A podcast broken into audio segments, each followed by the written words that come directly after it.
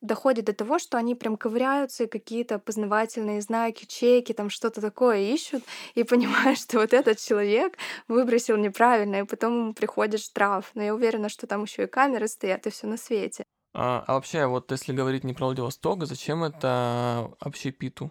Да, это называется, вообще есть целый термин, называется greenwashing, когда везде, где не попадя, клеят там эко.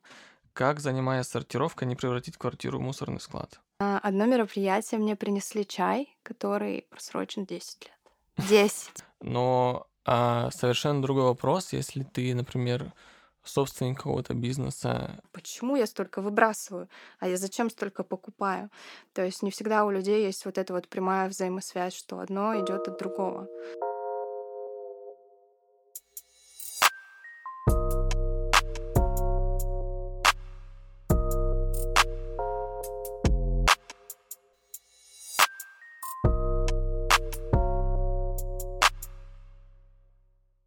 Друзья, всем привет! Вы слушаете подкаст Планца. Сегодня будем разговаривать о вещах, о которых, как мне кажется, нужно говорить и важно. Будем говорить о экологической ответственности, о разумном потреблении и постараемся разобраться, что из себя представляет фудшеринг и раздельный сбор в Российской Федерации. А, Сегодня с нами Мария, соучредитель проекта «Зеленый маяк» и основатель проекта «Фудшеринг Владивосток». Маша, привет. Привет. А, Маша, опиши, пожалуйста, в двух словах вообще, что такое фудшеринг для тех, кто первый раз слышит словосочетание? Ну, фудшеринг можно, во-первых, перевести с английского как food еда и шеринг делиться, то есть это проект по об- обмену продуктами. А, Что это? Рассказать подробнее, наверное, что это. Ну да, конечно. Да. А, в общем, вообще это во Владивостоке это страница в Инстаграме, а, куда люди могут написать и сказать, у меня есть какие-то продукты, которые я бы хотела пристроить с хорошим сроком годности обязательно, и другие люди, которым эти продукты могут быть не могут быть нужны, их а, забирают себе. То есть это все работает бесплатно, я от этого не получаю никакой там финансовой выгоды.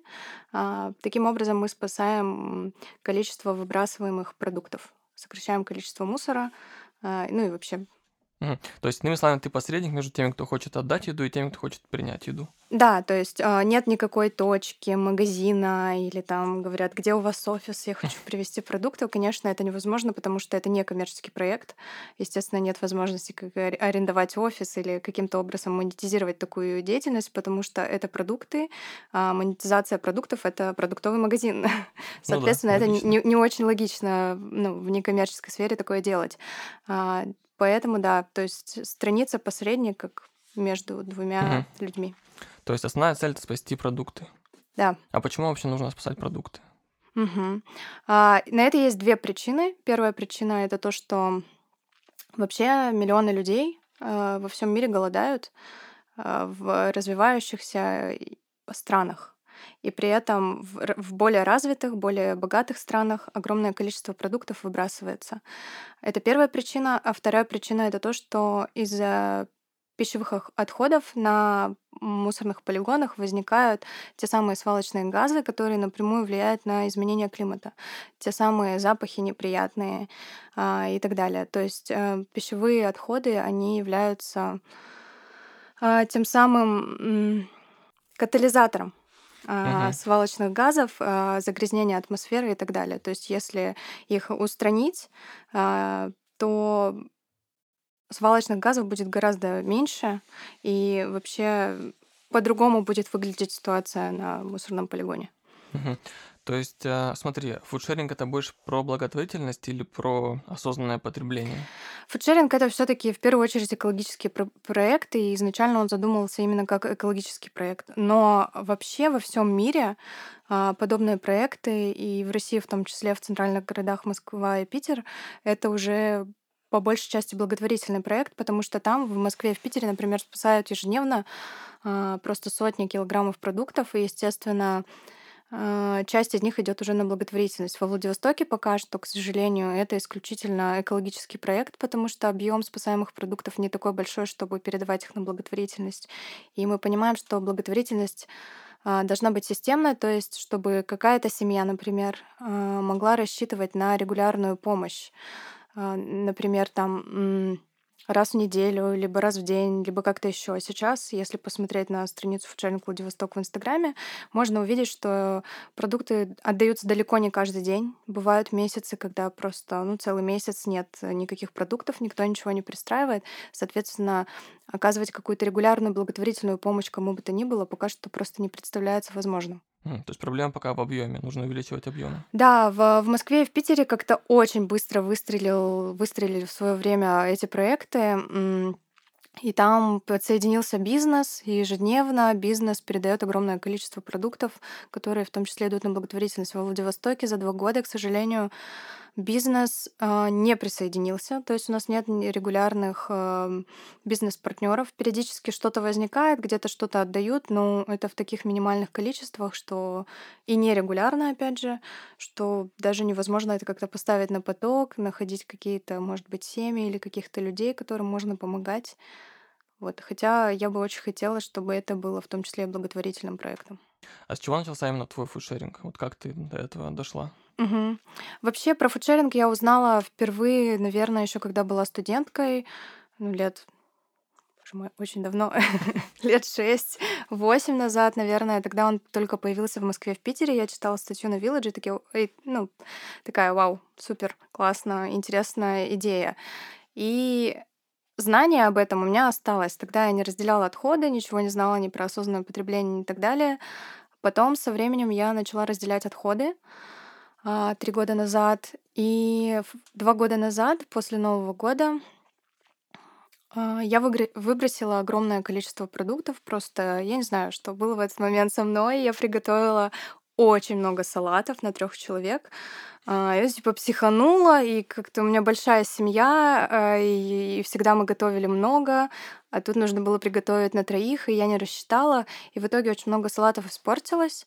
Они даже не были заправлены там майонезом, то есть они испортились просто овощи, просто потому что мы не успевали съедать это ну, все. Мне кажется, обычная практика на празднике. Да, Вполне. да, обычная и грустная, и я поняла, что как-то это как-то это неправильно, и я уже тогда довольно, довольно глубоко была погружена в тему вообще отходов.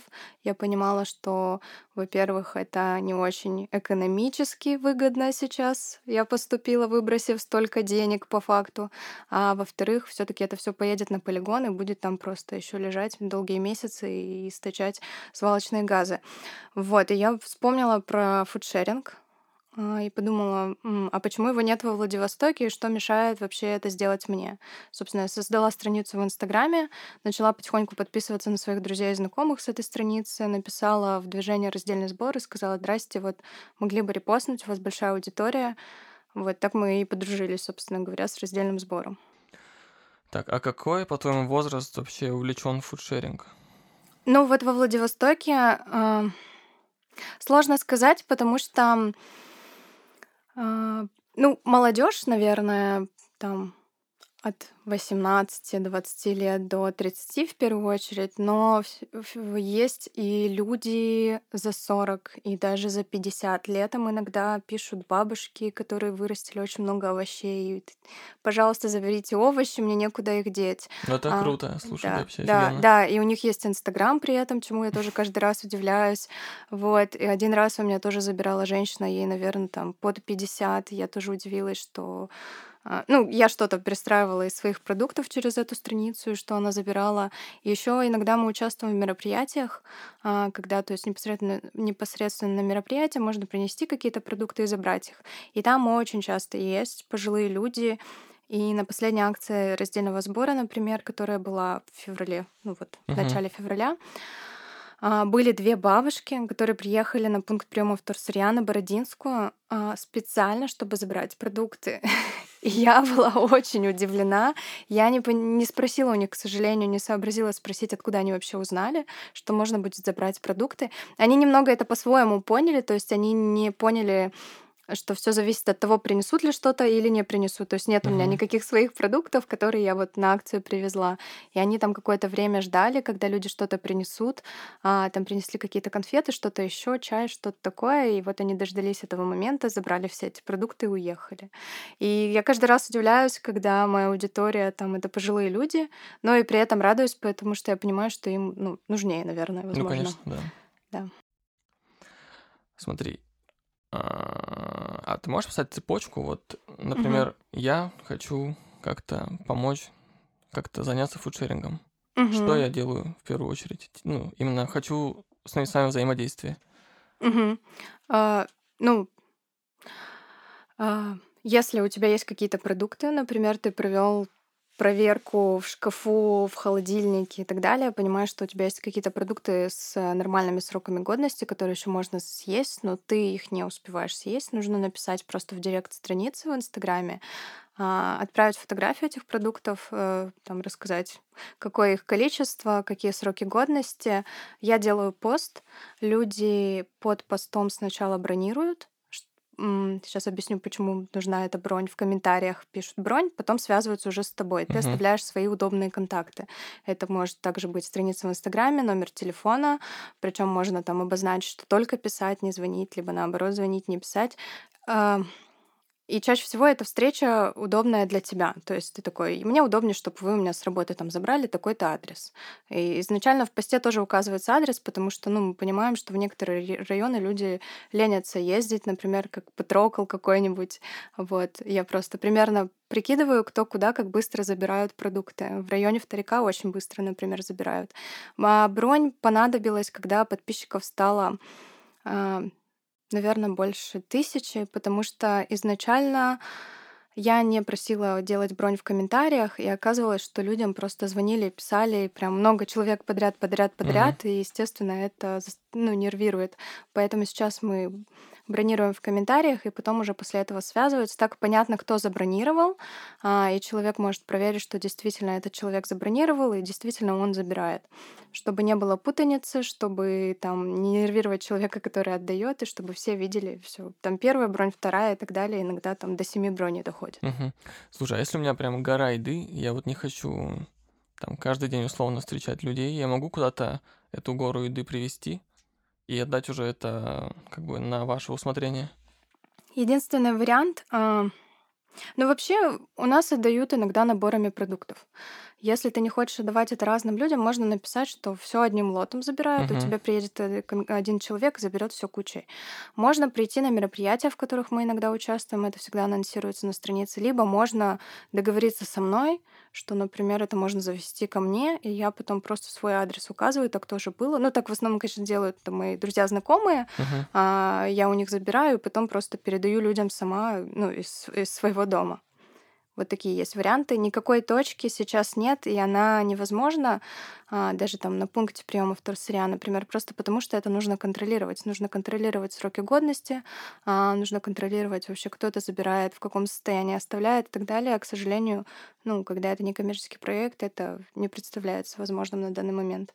Плюс есть нормы Санпина и так далее, когда в Питере был проект, открывали общественный холодильник, куда можно было принести все, что тебе не нужно, и угу. там забрать, что ты хочешь. Он про...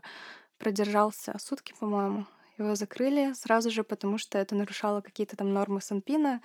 И товарное соседство продуктов, вот эта вот вся история достаточно сложная в нашем законодательстве, поэтому а как вообще ты можешь дать какой-то чек-лист, как скорректировать свои потребительские привычки к более экологичному, к, к разумному потреблению? Именно вот... про продукты говорим? Да, именно про продукты. Угу. Чек-лист для начинающих. Да, ну, во-первых, перед тем, как пойти в магазин, банально составить список продуктов. Не просто составить из головы, а заглянуть во все шкафы и посмотреть, что действительно заканчивается, что там закончится через пару дней, а что не закончится в ближайшую неделю. Условно, у нас есть э, какая-то, наверное, еще из 90-х от наших родителей, либо от советского прошлого, вот эта привычка закупиться впрок, она угу. не всегда адекватна. А, потому что, как мы видим, и в пандемию продукты не заканчивались, и все выжили, и все хорошо. Поэтому нужно просто смотреть. А, второй момент — посмотреть на сроки годности. То есть посмотреть, э, если что-то заканчивается в ближайшие дни, соответственно, это поставить поближе, чтобы съесть как можно быстрее, и это не было выброшено. В магазин такой маленький совет, а, его еще дают э, от маркетологов, это ходить сытым, потому что mm. когда мы голодны, да, мы покупаем лишнее, нам кажется, что все это нужно. И вообще, наверное, И это и про продукты, и про вообще все покупки. А, адекватно оценивать свои потребности. Сейчас не голод, мы не в 90-х. Да, ситуация сейчас э, экономическая очень сложная, непонятно, как все будет, но все равно нужно включать здравый смысл и понимать, нужна ли эта гора продуктов. Или там одно дело, если вы ждете 10 гостей, другое дело, если вы ждете двух человек. Соответственно, просто реально оценивать, сколько вы съедите, сколько вы не съедите. Успеете вы сделать этот салат с огурцами и помидорами? Или все таки у вас настолько загружена неделя, что эти помидоры, скорее всего, испортятся? Тогда не стоит их покупать. Зачем? Можно купить потом попозже, когда будет на это время. Супер, я понял. А, такой вопрос. А, экоактивизм и животноводство могут сотрудничать? Если, например, я хозяин фермы, ну, где убивают животных, да, и я хочу избыток продуктов как-то отдать на благотворительность. Тут нет противоречий? А, я у себя не, не вижу противоречия у себя в проекте. Я знаю, что в Москве и в Питере есть проекты, которые не принимают э, мясо и какие-то животноводческие а, продукты, колбасы, сыры и так далее. А, я у себя такой запрет не ставила, потому что у нас совершенно другие объемы, и если вдруг какая-то ферма понимает, что у нее что-то будет выброшено, то я за то, чтобы это все-таки кто-то приготовил и съел. А, поэтому я, ну, лично для себя в своем проекте я здесь противоречия не вижу, потому что в любом случае это уже произведено. В любом случае на выращивание этих животных уже потрачены ресурсы. А, поэтому, чтобы они не были потрачены зря, лучше это максимально использовать. Смотри, я когда готовился, нашел такую очевидную проблему. Согласно текущему налоговому кодексу, передача продуктов от одного юрлица к другому, к, там, от производителя, продавца к э, фонду, считается реализацией и облагается налогом. Очевидно, что это проблема, что многие не готовы этим заниматься. И вот есть ли какой-то на данный момент адекватный выход из этой ситуации? А, да, это большая проблема для России, в принципе. Это то, что утилизировать, выбросить дешевле, чем передать на благотворительность. Никакого законного решения этой проблемы на данный момент нет. Просто есть бизнес, который вырос до таких масштабов, что для него выгоднее благотворительность, просто там с репутационной точки зрения, еще с каких-то. А есть бизнес маленький, для которого ну, единственное Единственная цель — это заработать деньги пока что. Это нормально, так бывает, это развитие бизнеса, и я прекрасно понимаю, что да, кому-то легче утилизировать и заплатить за это определенные деньги, чем передать на благотворительность. К сожалению, пока что никаких вариантов нет, но московские коллеги уже в течение последних нескольких лет лоббируют историю о том, что нужно менять законодательство, нужно следовать европейскому примеру, когда вообще из магазинов они по закону все ритейлеры обязаны продукты с истекающими сроками годности, но еще не испорченные, обязательно должны передать на благотворительность. Я надеюсь, что через несколько лет такая же ситуация будет в России. Конечно, это облегчит просто труд всех экоактивистов, э, и все наши проекты будут не зря, потому что это будет уже на законодательном уровне работать и без нас. Мы, ну, как бы станем не нужны, потому что, ну, если только это не частная, да, передача какая-то, потому что именно в случае с бизнесом все будет работать без нас, и я надеюсь, что все-таки да, так будет, что эту инициативу пролоббируют. То есть думаешь, на это можно рассчитывать в ближайшее время? Я думаю... В обозримое время хотя бы. Я надеюсь, потому что я вижу, что московские коллеги очень много об этом говорят, очень много делают. Создана петиция, они продвигают эту идею в Государственной Думе, они подключили к этому некоторых депутатов. А, и вроде бы в этой инициативе нет ничего, скажем, такого там... Сверхъестественного. Во-первых, сверхъестественного, во-вторых, ничего такого плохого. То есть у нас действительно очень много нуждающихся людей. И действительно есть э, большие проекты, например, Фонд продовольствия Русь, которые тоннами ежедневно помогают продуктами по всей России. И им уже жертвует бизнес большой, очень много продуктов. Столько, что они а, ну, поддерживают на регулярной основе тысячи людей. Соответственно, спрос на это, он гораздо больше, чем то, что они успевают эм, передать. Поэтому я думаю, что все предпосылки к тому, чтобы это работало уже официально и законно, а, есть. А, смотри, а, так как законно это сделать нельзя, сотрудничать, э, то есть передать продукты, да, и так далее, это проходит, э, происходит на практике как анонимно просто. без заполнения каких-то бумаг, просто Да. передача. Да, ну тут еще такой момент, да, что фудшеринг Владивосток это не официально зарегистрированная никакая организация, то есть это Мгм. не НКО, это не ИП, ничего такого. Соответственно, какие-то бумаги э, подготовить официальные невозможно. А, То, что у нас передавали, чаще всего это был случай с пекарней, когда несколько раз передавали остатки хлеба, и это была просто девушка-пекарь, у которой болела душа за то, что она произвела сегодня, и вот она это втихушку, так скажем, передавала. Мгм. Был случай, когда бизнес передавал какие-то лимонады. Я, честно, не знаю, как они это списывали у себя, просто у нас люди забирали там лимонады. Еще был случай, когда передавали готовые обеды а, с соревнований, то есть на соревнования заказали для жюри а, готовые обеды, там салаты, супы, и просто жюри не все съело, э, съели, и это передавали в фудшеринг.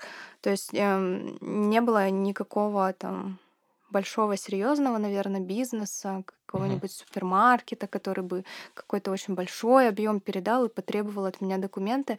Но не то, что потребовал, не было ни разу такого даже запроса.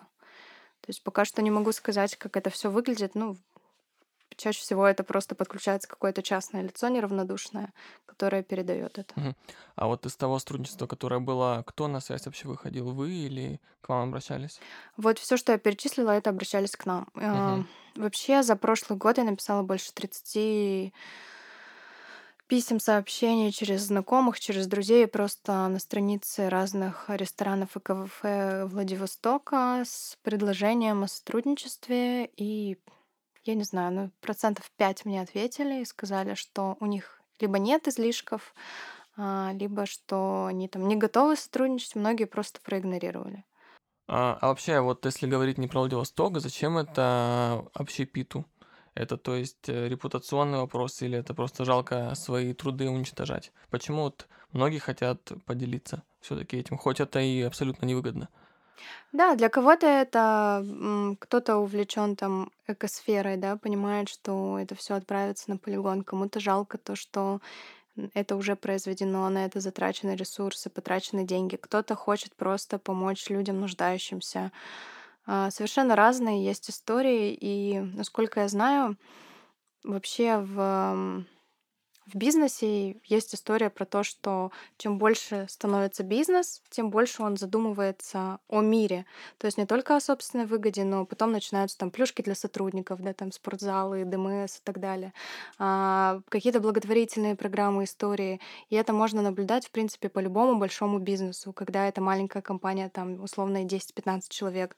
Это одно отношение к сотрудникам, это одно отношение к миру, когда это компания, там, 200-300 человек, это другое, когда там тысячи сотрудников, это совершенно просто параллельная реальность и совершенно другое отношение к миру. В этот момент, наверное, руководитель бизнеса уже понимает, что он несет что-то больше, чем только свой продукт.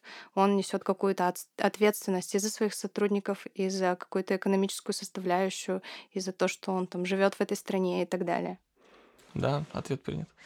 А, смотри, а есть такой момент, вот мне интересно, если, например, продукты попадут к вам, то есть, ну, на страницу там или кому-то, кто дальнейшем будет передавать их людям, если они окажутся не ну, пропавшими, некачественными. Такое бывает вообще? А, Как это фиксируется?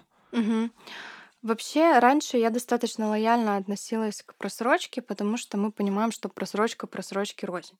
Условно, какое-нибудь мясо, овощи, фрукты просроченные, это там сразу заметно, это опасно для здоровья, туда же молочка, да.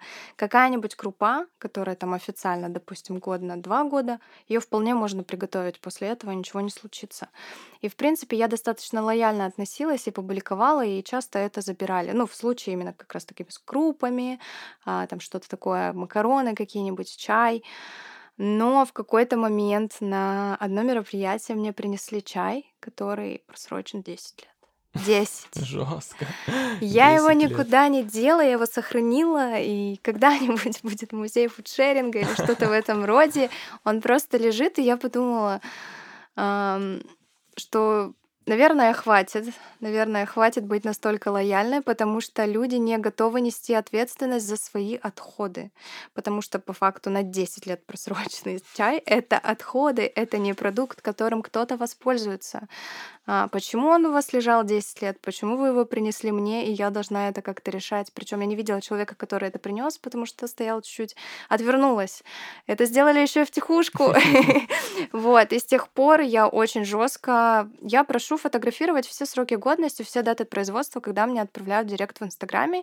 И я просто отсеиваю и говорю, что извините, вот там здесь у вас нет а, срока годности, мы это публиковать не будем. В принципе, люди по большей части относятся к этому адекватно. Есть, конечно, продукты, которых э, непонятен срок годности, условно, если это какая-то заморозка, там, купленная в пакет, да, а, там нет срока годности. Ну, Тут включается, наверное, человеческий фактор. Я просто верю, что действительно это купили неделю назад. Я пишу об этом в посте, и человек, который это читает и собирается забрать, он знает вот такие водные, которые по словам человека отдающего. И он принимает для себя решение, согласен я вот с такими данными или не согласен. Если я не доверяю тому, что это куплено неделю назад, возможно, там это три месяца лежит, пять, не знаю, десять месяцев, а, то я не забираю бы все взрослые люди, я никого насильно не заставляю забирать, каждый принимает решение за себя сам. Угу, то есть не было таких случаев, что забрали, а потом типа пишут? Нет, нет, к счастью, надеюсь, Супер. не будет. Надеюсь, тоже не будет. А, второй проект а, Зеленый маяк. Угу. А, ты можешь сказать, чем занимаются, какие направления основные? Угу. А, Зеленый маяк. А, а, когда появился фудшеринг, я еще подружилась с координатором раздельного сбора Софьей Вавиловой и стала участвовать в акциях раздельного сбора с фудшерингом и так далее. И э, в какой-то момент мы поняли, что одна некоммерческая, э, один некоммерческий проект, э, активистский фудшеринг Владивосток и такой же раздельный сбор Владивосток. Это вообще ассоциация, ну как бы офис головной находится в Петербурге.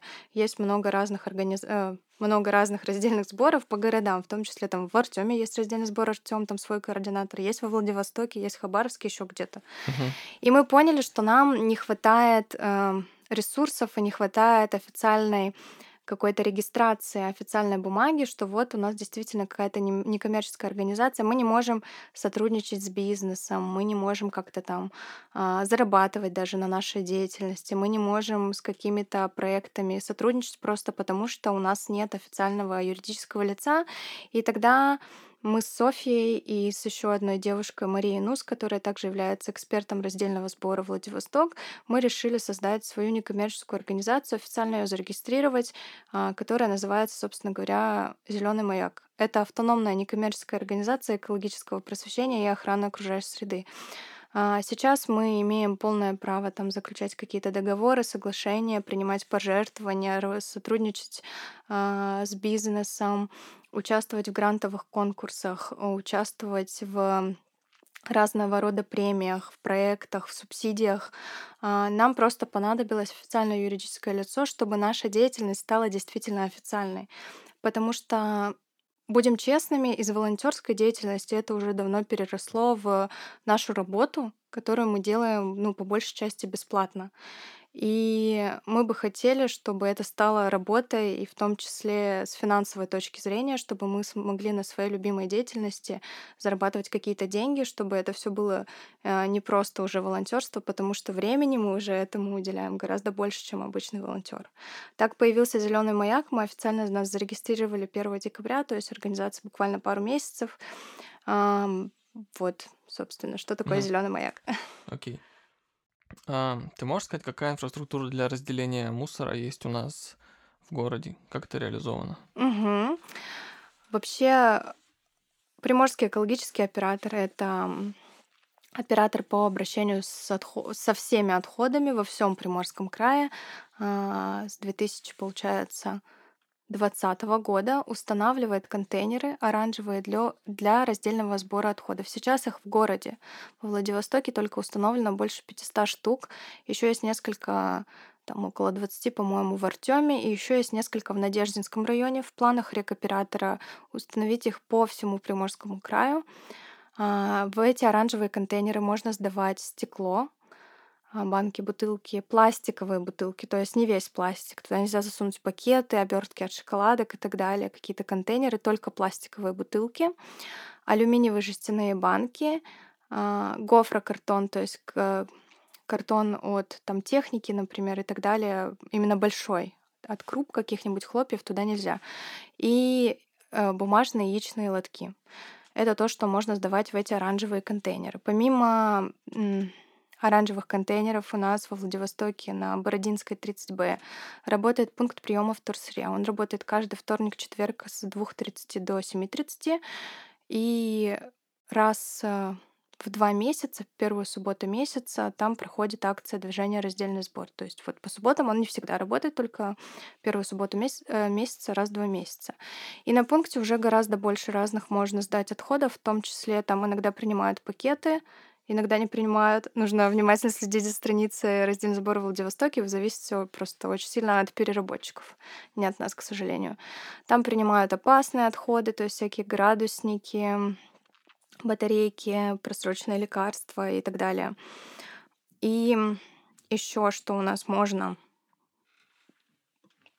Можно сдавать батарейки в сеть магазинов Дилан, например, там установлены контейнеры под батарейки, еще в некоторых э, других магазинах. Вообще все точки по приему отходов во Владивостоке можно посмотреть на карте recyclemap.ru, либо написать в Гугле, в Яндексе там карта Greenpeace. Там можно выбрать отходы, которые, либо вещи, которые вы хотите сдать, и там указаны все точки, потому что, например, даже можно у нас сдавать вещи, а, которые пойдут на благотворительность, то есть одежду э, установлено уже там не помню сколько, честно, не буду врать. А, достаточно уже много ящиков в разных районах города под вещи, которые идут на благотворительность. Это устанавливает Союз во имя добра. Вот, то есть на самом деле на этой карте можно увидеть, что ну, много чего можно сдать во Владивостоке. То есть инфраструктура есть, в принципе? Ну, я считаю, что есть, но наши сограждане а, считают, что всего мало, но Блин, это уже очень много. На самом деле это уже гораздо больше, чем во многих российских городах. И, и это все развивается, потому что у регионального оператора вообще там закуплено тысячи контейнеров. То есть их будет устанавливаться по всему Приморскому краю гораздо больше. И мы тут, живя в Владивостоке, в принципе, если вы зайдете на эту карту, и посмотрите, там в 50-15 минутах от любого, мне кажется, дома в пешей доступности можно найти оранжевый контейнер и сдавать туда свои mm-hmm. отходы.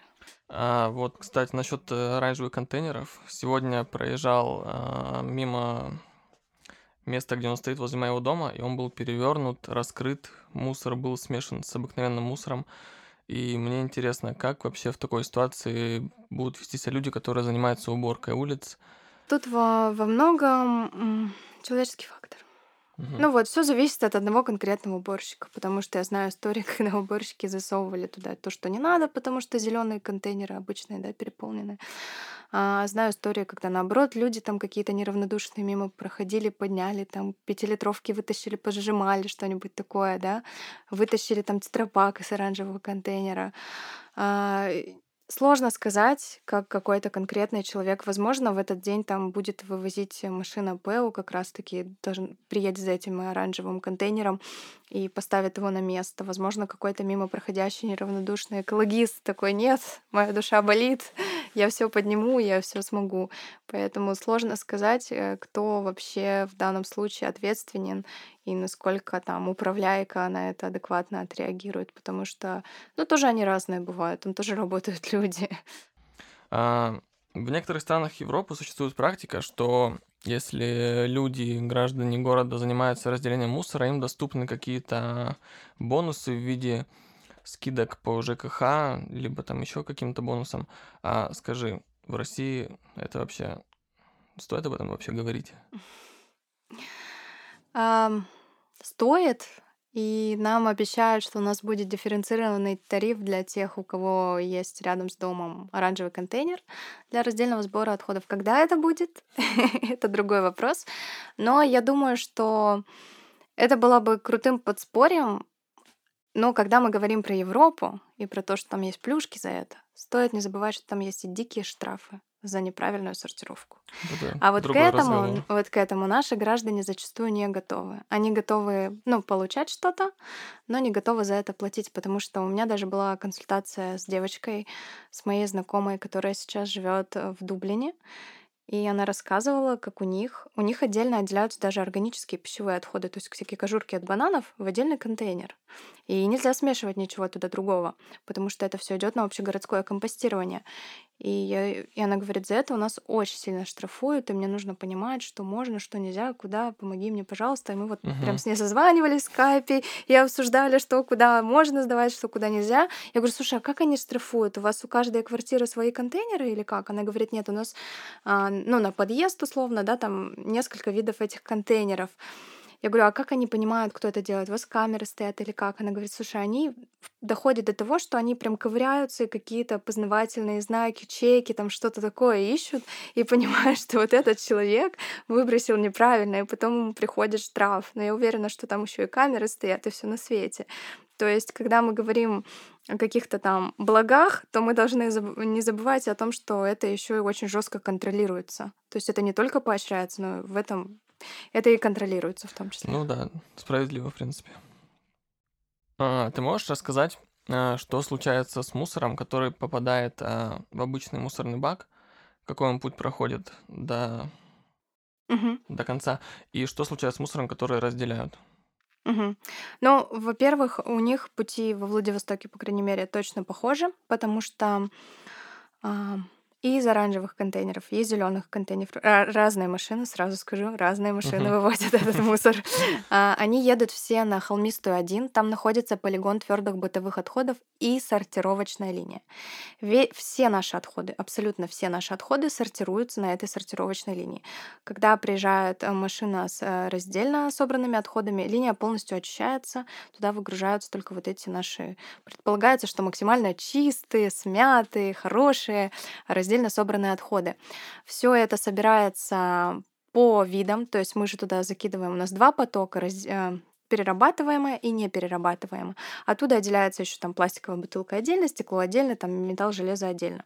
И это все потом прессуется а, прессом прям там после сортировочной линии в такие кубы а, максимально сжатые, накапливается определенный объем, затем это все продается переработчикам либо по Приморскому краю, либо некоторые виды отходов, например, стекло в э, Приморье не перерабатывают, их а, отправляют там, в Хабаровский, по-моему, край, а в Хабаровских еще накапливают заготовители, еще там дальше отправляют. А некоторые виды у нас тоже не перерабатывают, их, например, там измельчают, тоже заготовитель накапливают там несколько тонн и потом дальше куда-то по России отправляют. С зелеными контейнерами там их тоже сортируют максимально, насколько это возможно, но мы понимаем, что это все делают люди вручную, то есть стоят несколько человек и вот сортируют наши с вами отходы, все, что мы туда выбросили. И, естественно, а, отходы из оранжевых контейнеров, если люди как-то осознанно разделяют, да, это там чистые пластиковые бутылки и так далее, то отходы из зеленых контейнеров мы понимаем, в каком они состоянии, насколько они грязные, и как сложно там найти что-то, что еще можно переработать. Это все сортируется, но процент э, чистого, чистых этих отходов, которые еще можно переработать, он очень низкий. А, Но все наши отходы совершенно все сортируются. А, Все хвосты отправляются на полигон, то есть на захоронение. Потому что ну, полигон находится как бы рядом. А есть такая история, что вот в оранжевые контейнеры кидают все, что попало?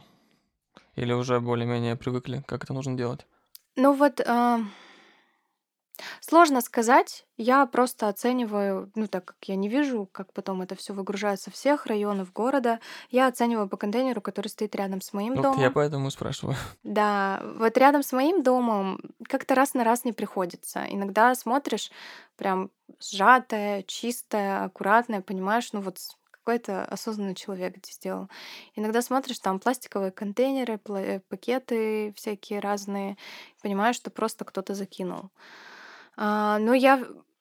Мы обсуждали это с коллегами а, в Петербурге, и они говорили, что у них там очень-очень маленький процент э, именно отходов, которые пойдут в итоге в переработку. Мне кажется, во Владивостоке он не такой уж маленький, и он становится лучше. А, Вроде бы как люди осознают, просто не до конца, наверное, внимательно читают инструкцию, либо вообще ее как-то не видят. Может быть, она неудобно как-то расположена. Я не понимаю, почему просто. Ну, я могу сказать, что проезжая мимо контейнера на машине, я пытался ее прочесть два или три раза, у меня это не получалось. Потом я решил просто выйти и посмотреть. Ага, все, теперь я все понял. Ну да, то есть там есть такой момент, что не получится там мимоходом, мимолетом. Да, нужно вникнуть. Да, это так работает. Да, нужно подойти, либо почитать еще информацию там на сайте ПЭУ, а, на странице раздельного сбора. Да, немножко нужно вникнуть, немножко нужно подумать, но в принципе там все достаточно подробно и доступно, ну, как мне кажется, описано. Надеюсь, надеюсь, что таких людей будет становиться больше, потому что все-таки оранжевых контейнеров просто становится больше. Они выделяются на фоне зеленого. Ты замечаешь, что что-то на твоей контейнерной площадке не так, какой-то вот есть другой контейнер, привлекающий внимание, потому что он оранжевый, а не зеленый. Что же там? Вот. А вот практика того, что ты выкидываешь мусор, а тебе за это что-то, что-то тебе mm-hmm. за это дают. Вот, по-моему, есть в Москве или в Питере такие... Аппар... Да, да, да, да, да. Скажи, у нас такого нет, да? У нас есть. есть? А, и это фандомат установлен с лавдой. Я не помню адрес, по-моему, на Бородинской в Реме. А, тоже есть, когда за бутылки, а, именно за бутылки с лавдой дают какие-то там бонусы, скидки в магазин.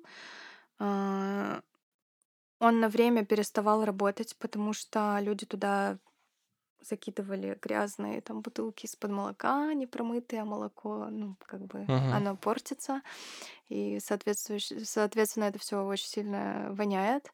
Вот, но сейчас я недавно читала, что они все-таки опять запустили работу фантомата, и не знаю, будут устанавливать еще или нет, не знаю, пользуются популярностью или нет. Я просто в другом районе живу, я его, честно, даже не видела. Я просто знаю, что да, он стоит там вот в Рэме. А, вопрос такой.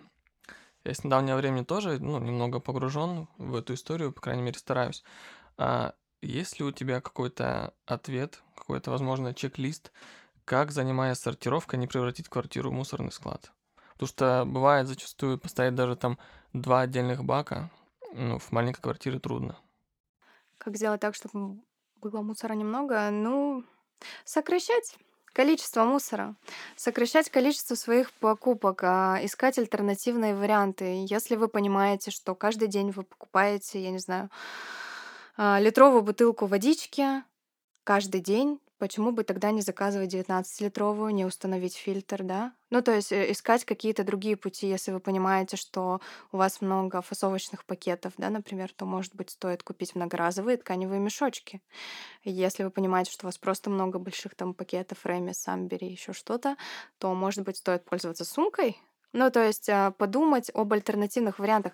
Мы должны понимать, что переработка отходов это вообще последняя ступень. Гораздо раньше мы должны задумываться вообще об осознанности своих покупок, о возможности замены одноразовых вещей многоразовыми. И, ну, во Владивостоке, прямо скажем, э, ну, во-первых, есть перерабатываемое и неперерабатываемое. Во-вторых, когда ты начинаешь разделять отходы, в принципе, у тебя количество неперерабатываемых, оно очень сильно сокращается, просто потому что ты там все сдаешь на переработку. Твое мусорное ведро наполняется гораздо реже. Какие-то прям лайфхаки, что делать, ну, сложно сказать. Наверное, только сокращать свои отходы. Другого какого-то пути нет. Понимать, вот чего именно вы покупаете слишком много, потому что наверняка есть то, о чем мы просто не задумываемся. Это как с, с продуктами, которые выбрасываем, мы не задумываемся, а, а почему я столько выбрасываю, а я зачем столько покупаю. То есть не всегда у людей есть вот эта вот прямая взаимосвязь, что одно идет от другого. Просто как-то осознаннее надо быть. Это модное слово, но оно на самом деле реально описывает ситуацию. Слушай, ну в этом контексте эта, эта фраза «начни с себя» звучит, в принципе, нетрудно, и каждый может заниматься теми или иными вещами, которые будут помогать экологии. Но а, совершенно другой вопрос, если ты, например, собственник какого-то бизнеса, у тебя есть какое-то производство и так далее. Вот, а, вот как бы с этим? когда мы живем в России и нет никаких льгот, никаких поощрений. Ну, мне кажется, это я понимаю людей, которые не хотят заниматься э, вот этими вещами. Но тут стоит отметить, что отходы физических лиц и отходы юридических лиц это две совершенно разных истории. И вообще-то у юридических лиц в этом смысле больше плюшек, потому что если это большой бизнес, у которого, ну, допустим, да, накапливается такой вид отхода, как картон, он может его продавать переработчикам вообще-то на минуточку, и зарабатывать на этом деньги. Точно так же, как продавать пленку, например. В ней есть большая потребность. И большая потребность именно в объеме. Мы должны понимать, что люди, простые физические лица, они производят гораздо, гораздо естественно, меньше отходов, чем бизнес. Но бизнес может продавать. А, я знаю, например, во Владивостоке, к сожалению, не приведу такой пример, но вот моя коллега в Волгограде делилась, что одна компания по производству каких-то чистящих автомобильных средств, вот у них там местная, она за год на продаже своих, ну вот, вторсырья, там пластик, а, пластиковая пленка и картон, они заработали полтора или два миллиона. Мне кажется, неплохо. Ну, это отлично. Ну, даже независимо от того, ну, насколько это большой или маленький бизнес, а, на самом деле бизнесу в этом смысле даже немножко проще, потому что они как раз-таки могут на этом заработать, а вот физическое лицо пока что не может на этом заработать. А где можно информацию эту посмотреть, почитать? А, ну, во-первых, а, Нету, к сожалению, такого там сайта, где перечислены все перерабатывающие какие-то компании да, во, во Владивостоке. Естественно, за вывоз отходов а, отвечает как у физических, так и у юридических лиц региональный оператор. И э, в первую очередь э, каждое юридическое лицо заключает, заключает договор на вывоз э, всех твердых бытовых отходов с региональным оператором. А, вообще, чаще всего Бизнес, у которого образуется вот этот самый популярный, например, картон и пленка упаковочная, они, в принципе, чаще всего знают этих переработчиков. Ну, элементарно, как минимум, можно погуглить и все-таки попытаться найти. То есть нет какого-то ресурса, чтобы я там сказала, и люди пошли и все нашли. К сожалению, нет такого ресурса. Единственное, что, возможно, нет, даже на, на, на карте Recycle Map нет такой информации. Ну, просто искать, спрашивать, возможно. все таки бизнесмены часто сотрудничают с другими бизнесменами, всякие там бизнес-завтраки, еще какие-то бизнес-встречи. Я думаю, что если захотеть, можно в космос полететь, можно найти всю необходимую информацию. А, в США я знаю, что компании, которые занимаются переработкой, разбором, им доступны налоговые вычеты. У нас к этому как-то двигается или не очень?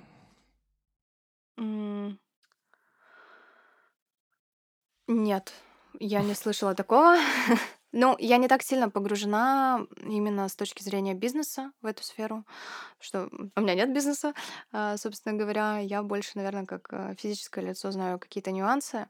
Но есть такая история, как расширенная ответственность производителя. То есть, когда за ту упаковку, которую ты производишь, за тот продукт, который ты производишь, ты несешь ответственность. И какая-то часть твоей упаковки должна пойти на переработку, а, я, честно, не хочу сейчас ничего соврать. Я не настолько погружена в вопрос, но насколько я знаю, как раз-таки это заставит бизнес задуматься о том, что происходит с их упаковкой, и, возможно, использовать упаковку, которую можно переработать. Да? То есть есть виды упаковки, которые там в России не перерабатываются или в Приморье не перерабатываются, но есть разные альтернативы.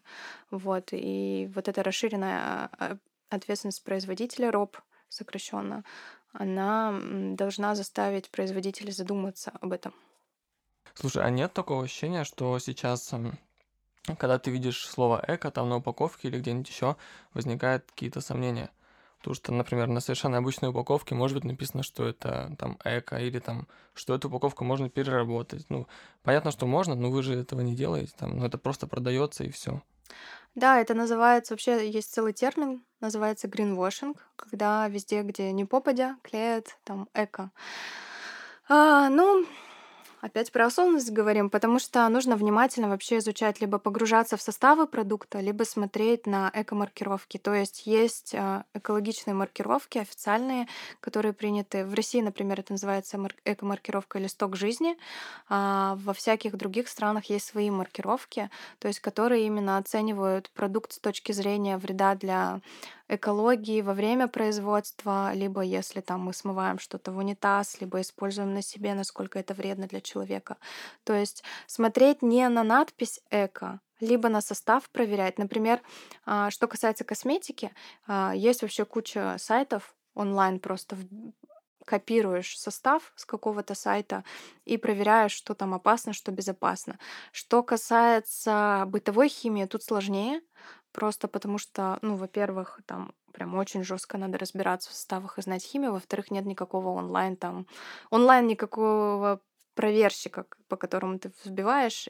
И плюс по закону производители бытовой химии могут указывать не все ингредиенты, что тоже как бы Мгм. осложняет а, проверку. Поэтому лучше на эко-маркировки смотреть и верить им. Потому что их кому попало не дают. Их нельзя купить, то есть нужно прийти там. Во-первых, там нужно заплатить за проверку очень достаточно приличную сумму, поэтому маленький бизнес не может это позволить. Во-вторых, там про- проверка длится несколько месяцев, но проверяют все этапы производства. То есть это не так уж просто получить эту эко-маркировку. А, ну что, будем заканчивать. А, друзья, а, следите за проектами, подписывайтесь на Машу. Ссылка будет в описании на Машу, на ее проекты. Смотрите, следите, будьте осознанны. Сегодня такое слово ключевое. Да. А, огромное всего, что пришла. Было Спасибо, что очень позвал. интересно. Прям вообще супер. Я рада. А, Друзья, еще хотел попросить вас. а, Сейчас проект находится, подкаст, э, в экспериментальном формате, и очень важно получать какую-то обратную связь. Поэтому ну, пишите комментарии, ставьте оценки, можете переходить ко мне в Инстаграм, прям там мне писать. Я думаю, все.